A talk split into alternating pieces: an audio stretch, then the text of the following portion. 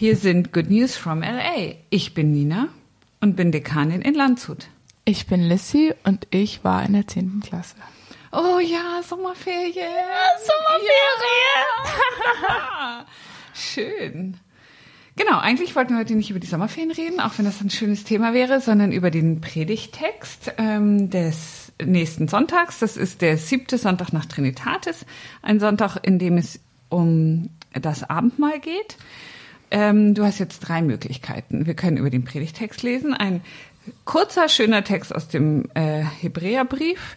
Wir können über das Abendmahl allgemein reden oder wir können über den Podcast reden und ein bisschen Revue passieren lassen, was wir gemacht haben ähm, und auch überlegen, wie es weitergehen könnte. Genau. Was ist dir denn am liebsten? Na, die, jetzt, ich letztes Mal habe ich zu viel geredet, jetzt bist du dran. Ach so. Ja, dann reden wir über das Abendmahl allgemein. Allgemein über das Abendmahl. Okay. Ja, auch wenn ich jetzt nicht weiß, wie ich da jetzt anfangen soll. Erzähl mal, erinnerst du dich an irgendein Abendmahl, irgendein besonderes Abendmahl, Abendmahl, was dir besonders im Gedächtnis Ja, ist? einmal waren wir äh, im Skiurlaub im Abendmahl am Karfreitag.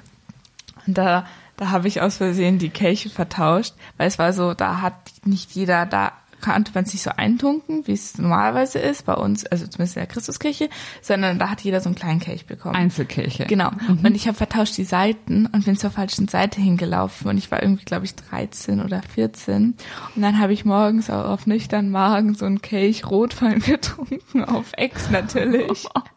Und das ist mir noch sehr genau in Erinnerung geblieben. Vor allem, da mussten wir noch diesen ganzen schneebedeckten Wald, äh, rauflaufen. Das war dann schon kritisch. Okay. Betrunken nach Abendmahl. Ich meine, es hat jetzt nicht so viel mit der Theologie des Abendmahls zu tun, aber Aber das ist natürlich, geht schon. sehr einschneidend. Ja, und es spricht natürlich was ganz äh, Spannendes an mit diesen Einzelkelchen. Ähm, das ist ja jetzt gerade die Frage, genau, wie feiern wir eigentlich Abendmahl äh, in Zeiten von Corona? Und Einzelkelche sind ähm, sind eine Möglichkeit überhaupt, um mit diesem mit dem Problem der Hygiene beim Abendmahl umzugehen. Ich meine, das haben wir ja nicht nur bei Corona, sondern in jeder Erkältungssaison. Ja. Ähm, und ich muss sagen, also da gibt's halt einmal die Möglichkeit, du hast Einzelkelche, dann muss man nicht alle aus einem Kelch trinken. Und ich weiß nicht, wie es dir geht, aber selbst wenn man da Wein und nicht vertauscht, da gab's wahrscheinlich eine Seite, einmal Wein und einmal Traubensaft. Ich finde es so schwierig, weil ich finde, man kann eigentlich Einzelkelche nicht trinken, ohne dass es nach Ex und ja, nach ja, Schnapsglas absolut. aussieht. Ja, ich finde es generell irgendwie, ich finde, es hat nicht so ein gemeinschaftliches Gefühl, wenn du dir das dann so holst und dann einfach so wegschüttest. Also ich finde es irgendwie netter, wenn da so ein Kelch, also ich trinke nie aus dem Kelch, ich stecke immer nur so die Hostie hier rein. Intinktio, ja. Genau.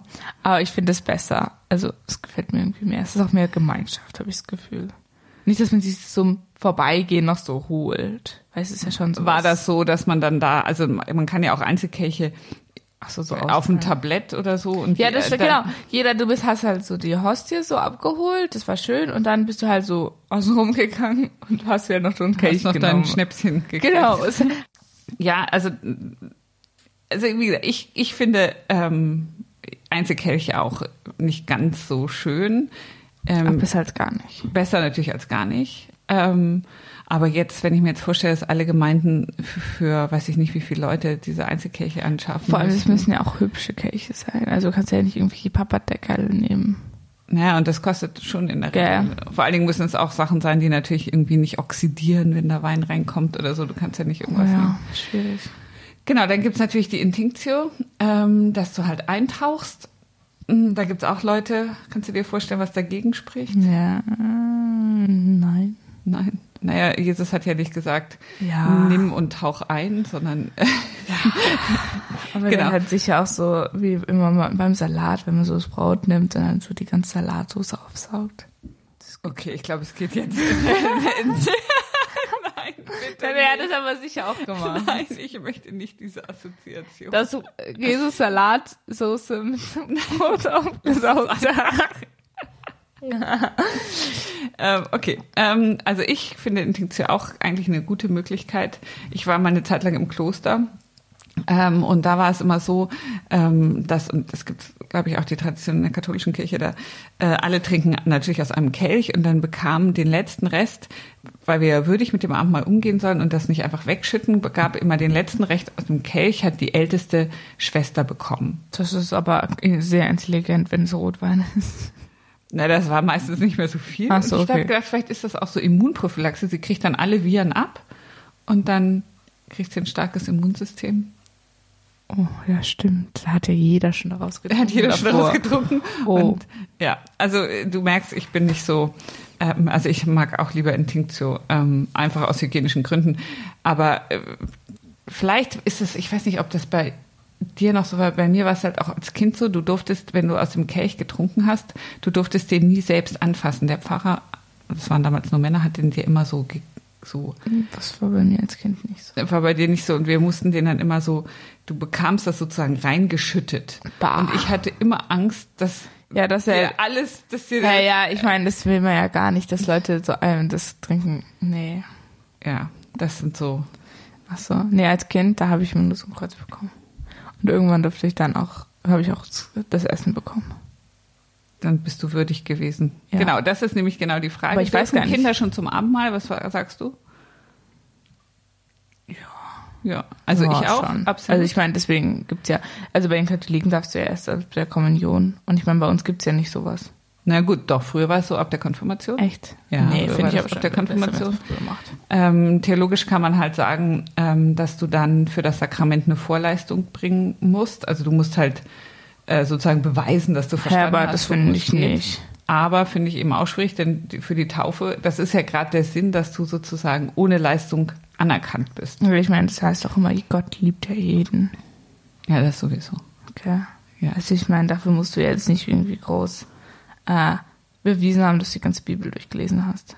Genau, das Einzige, was schon sein muss, also es muss halt klar Ja. sein, dass die Kinder nicht anfangen zu krümeln oder irgendwie. Ja, ja, so. klar, solche Sachen gehen Ähm, Aber, ich finde es schon auch wichtig, wenn eigentlich das immer so ein Part ist, sage ich mal, so dass es so Kinder halt es auch mitkriegen bei dem Gemeinschaftlichen. Genau. Und ich finde es auch komisch, wenn man immer Kinder aus der Gemeinschaft ausschließt, weil ich meine, warum sollst du Kinder immer von allen Sachen ausschließen? Natürlich, jetzt Kinder sollen jetzt keinen Rotwein kriegen, aber prinzipiell sind die Kinder auch ein Teil der Gemeinschaft. Warum sollte man diesen Teil dann ausschließen? Ja, Nur weil es ein bisschen kleiner ist. genau, finde ich auch. Klar. sind wir ja einer Meinung. Ja. Jetzt bei Corona ist natürlich mit dem Abendmahl wirklich ganz schwierig, ähm, weil wir, du kommst dir einfach nahe. Es gibt auch so Formen, neue Formen, dass man sagt, Mit der Grillzange. mit der Grillzange, genau, das hat mein katholischer Kollege gemacht. Äh, die Hostie mit der Grillzange, dann war er ungefähr auf zwei Meter Abstand oder anderthalb. Und was, wenn sie runterfällt? Und dann ist ganz schlecht. Ja. Weil das bei den Katholiken ist es doch noch heiliger Ja. als bei uns, oder? Ja, also es gibt da schon Schwierigkeiten. Also ich glaube Grillzange und eigentlich ist es auch nicht so heilig, glaube ich. Also ich muss sagen, dass es mir langsam schon echt abgeht, Abendmahl zu feiern. Ich fand es wunderschön, dass wir letztes Wochenende endlich wieder Taufen hatten.